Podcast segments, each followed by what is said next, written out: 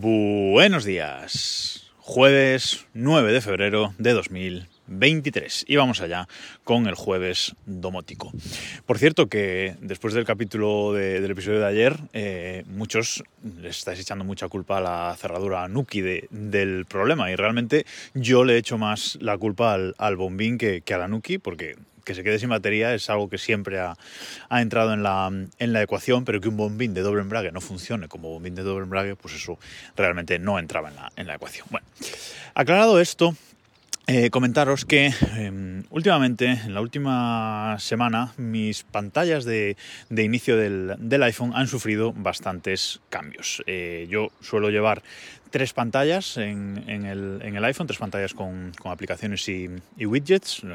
Es el máximo que me he puesto, no me gusta llevar, llevar más, aunque luego sí que tengo un montonazo de, de aplicaciones en el, en el iPhone. Mm, cada vez intento que sean menos de estas aplicaciones de por si acaso, pero bueno, tengo 382 aplicaciones instaladas en el, en el iPhone, ¿eh? Eh, pero mm, accedo eh, a ellas pues mediante el, buscador o mediante la biblioteca de aplicaciones. Hablaremos de esto, otro, de esto otro día. Bueno, pero de esas tres pantallas del iPhone, como digo, han sufrido bastantes cambios últimamente por cambios en el uso de aplicaciones, pues entre ellos Twitter y, y Mastodon, etcétera y un cambio que ha sufrido en la última semana es que en mi pantalla de inicio, en la principal, en la primera, ha aparecido una nueva aplicación eh, que tiene un iconito azul con una casita blanca y es la aplicación de Home Assistant.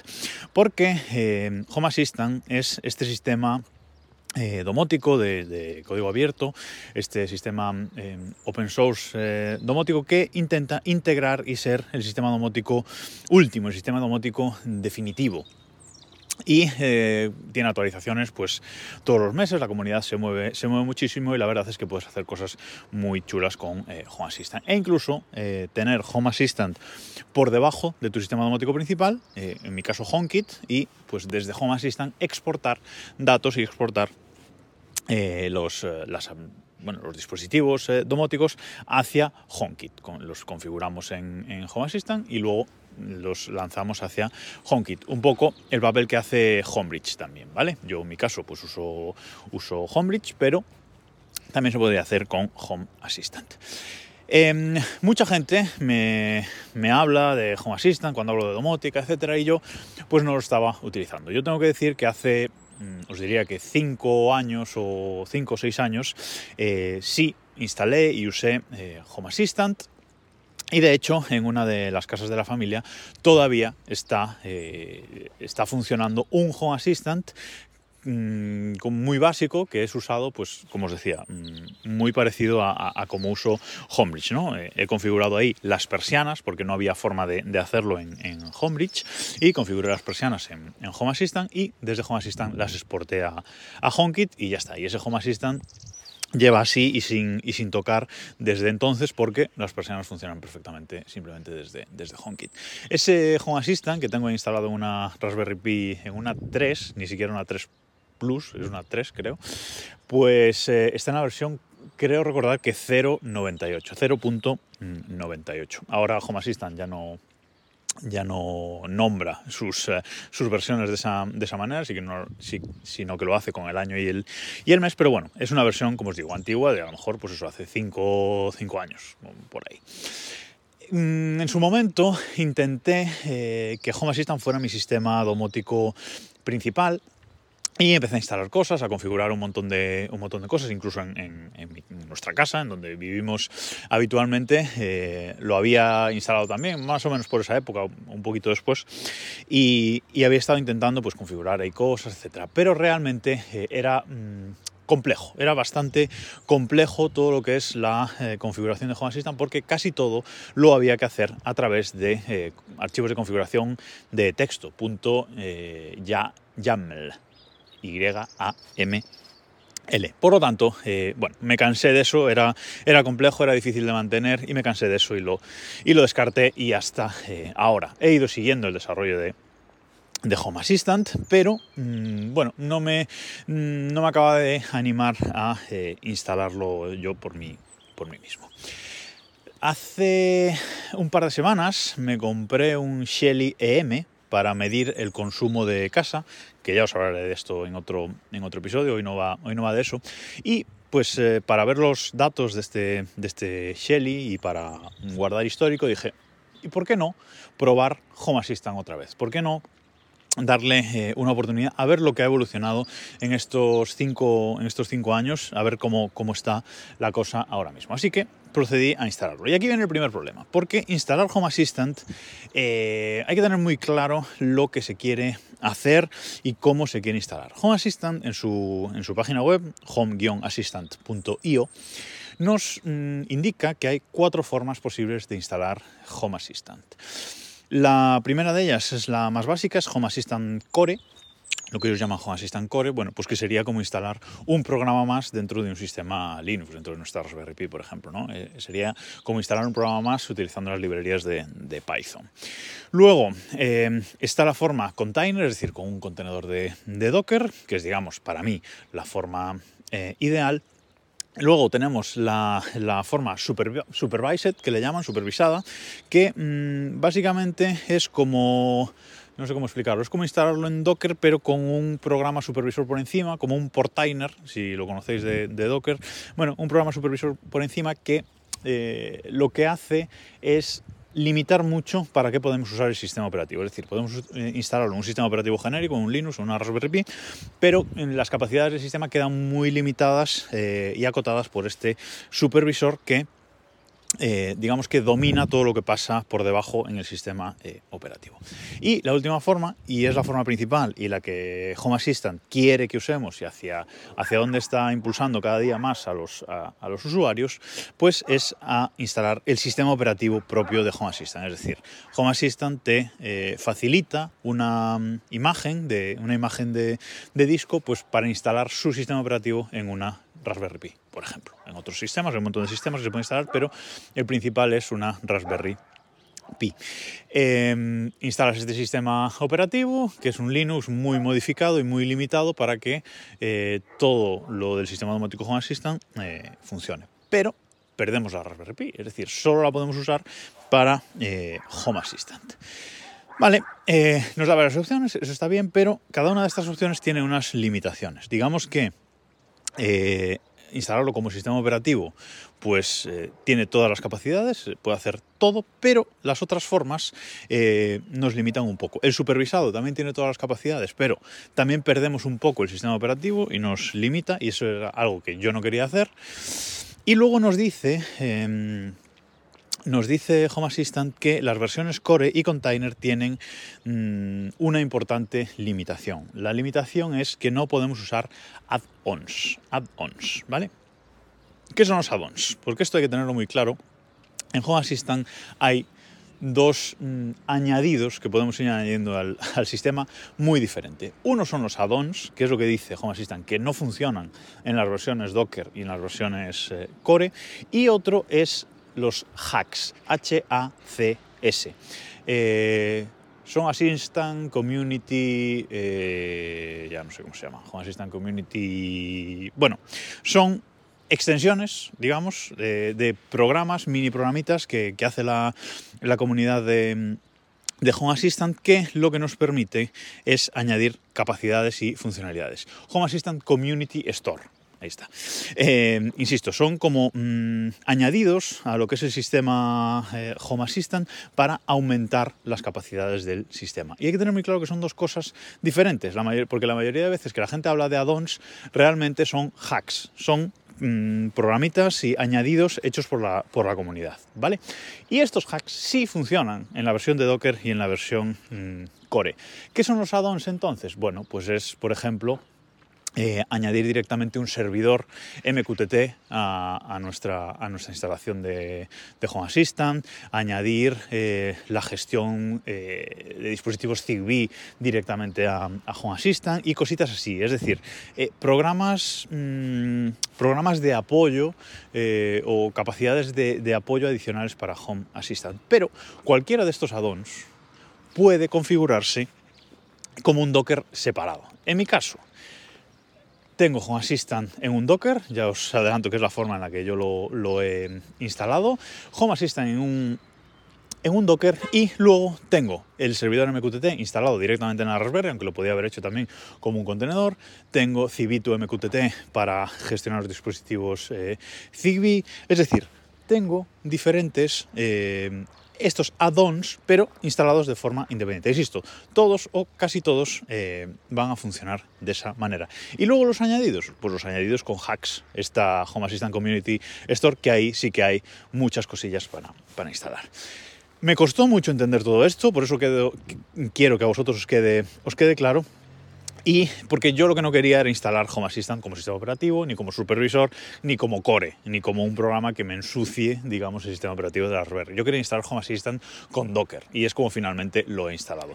He levantado un contenedor Docker con Home Assistant y luego le he añadido la parte de... Eh, hacks, que es nada, eh, meter una línea, de, una línea de código en, el, en, nuestro sistema de la Raspberry Pi y se, se, instala. Reiniciamos Home Assistant y ahí está instalado hacks para, eh, bueno, pues para instalar cualquier añadido o programa que la, comunidad de Home Assistant nos eh, ofrezca. Con lo cual estoy muy contento de, esa instalación y está, está genial. La, la, verdad es que funciona todo perfecto. Así que yo, mi recomendación es instalar Home Assistant en Docker, en Docker y luego añadir los hacks. Os voy a dejar los enlaces a la web oficial de Home Assistant y a la de hacks, donde, donde también pone como. Y, otro enlace que pone cómo instalar eh, hacks dentro de Home Assistant en, Docker, que es sencillísimo, ya, ya os lo digo.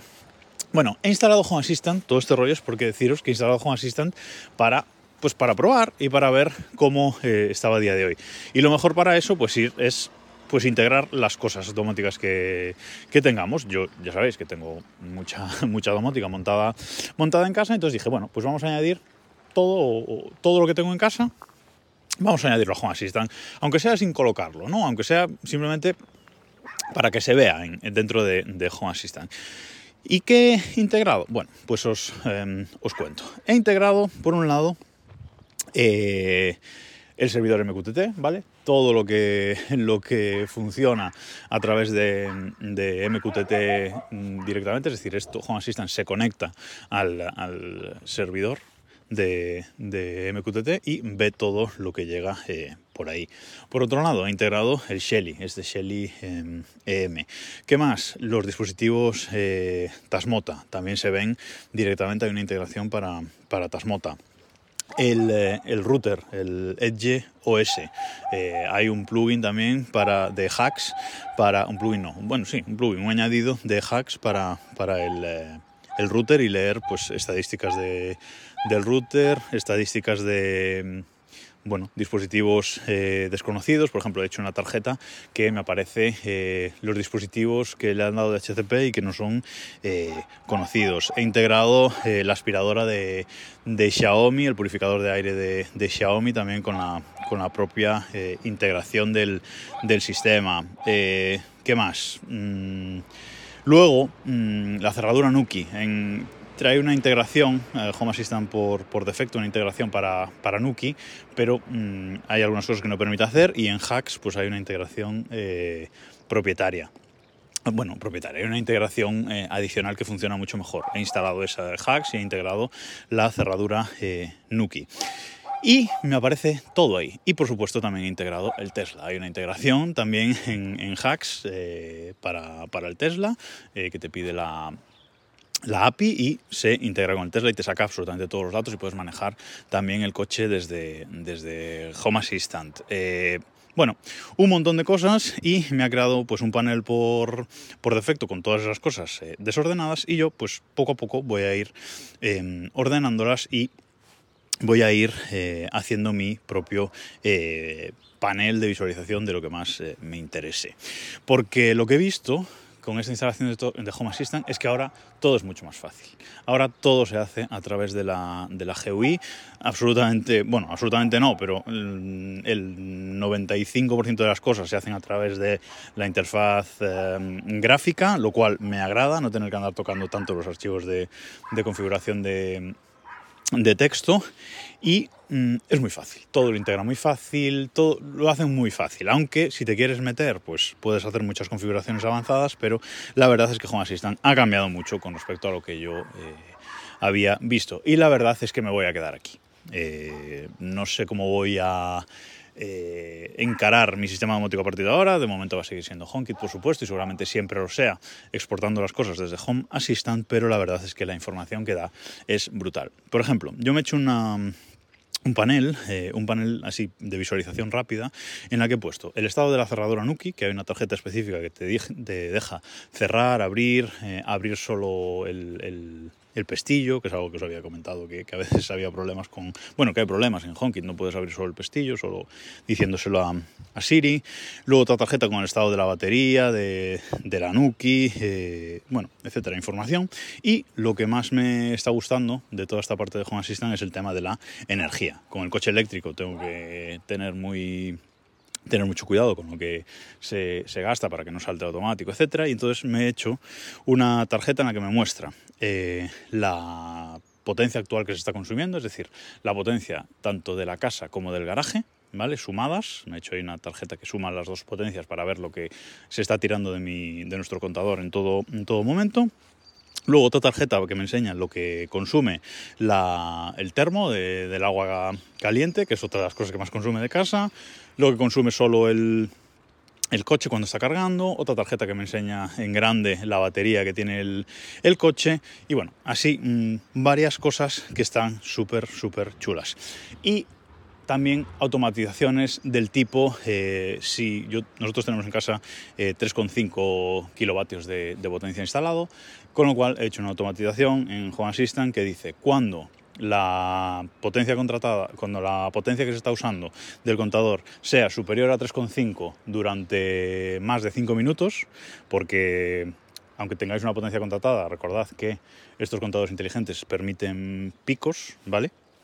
Y, bueno, se puede estar durante un tiempo superando esa, esa potencia, pues he puesto eso, que cuando la potencia supere el, eh, un pico eh, en concreto durante 5 minutos, bueno, pues que apague el enchufe que tengo, por ejemplo, en el, en el termo. ¿Vale? Para poder bajar esa potencia, si estás haciendo la comida o lo que sea, y está el termo encendido, te puede saltar todo, bueno, pues en ese momento apaga el termo y luego cuando vuelva la, potencia a ser baja, pues lo vuelves a, encender. Y lo mismo con el, con el, Tesla. El Tesla permite una cierta programación a nivel coche de horas de carga, pero mm, todavía le falta un poco, tienen que mejorar esa, esa parte. Eh, así que yo pues eh, configuro que el coche se le encienda el enchufe que le tengo puesto domótico para la carga desde las 12 de la noche hasta las 6 de la mañana y a las 6 de la mañana, que es la hora en la que se enciende el termo, pues apago el coche. Bueno, pues esa automatización también está hecha, hecha eh, ahí. Y ese tipo de, ese tipo de cosas. Estoy jugando mucho, además Home Assistant ahora tiene un panel que también pone energía, y ahí añades las fuentes de energía de gasto de casa,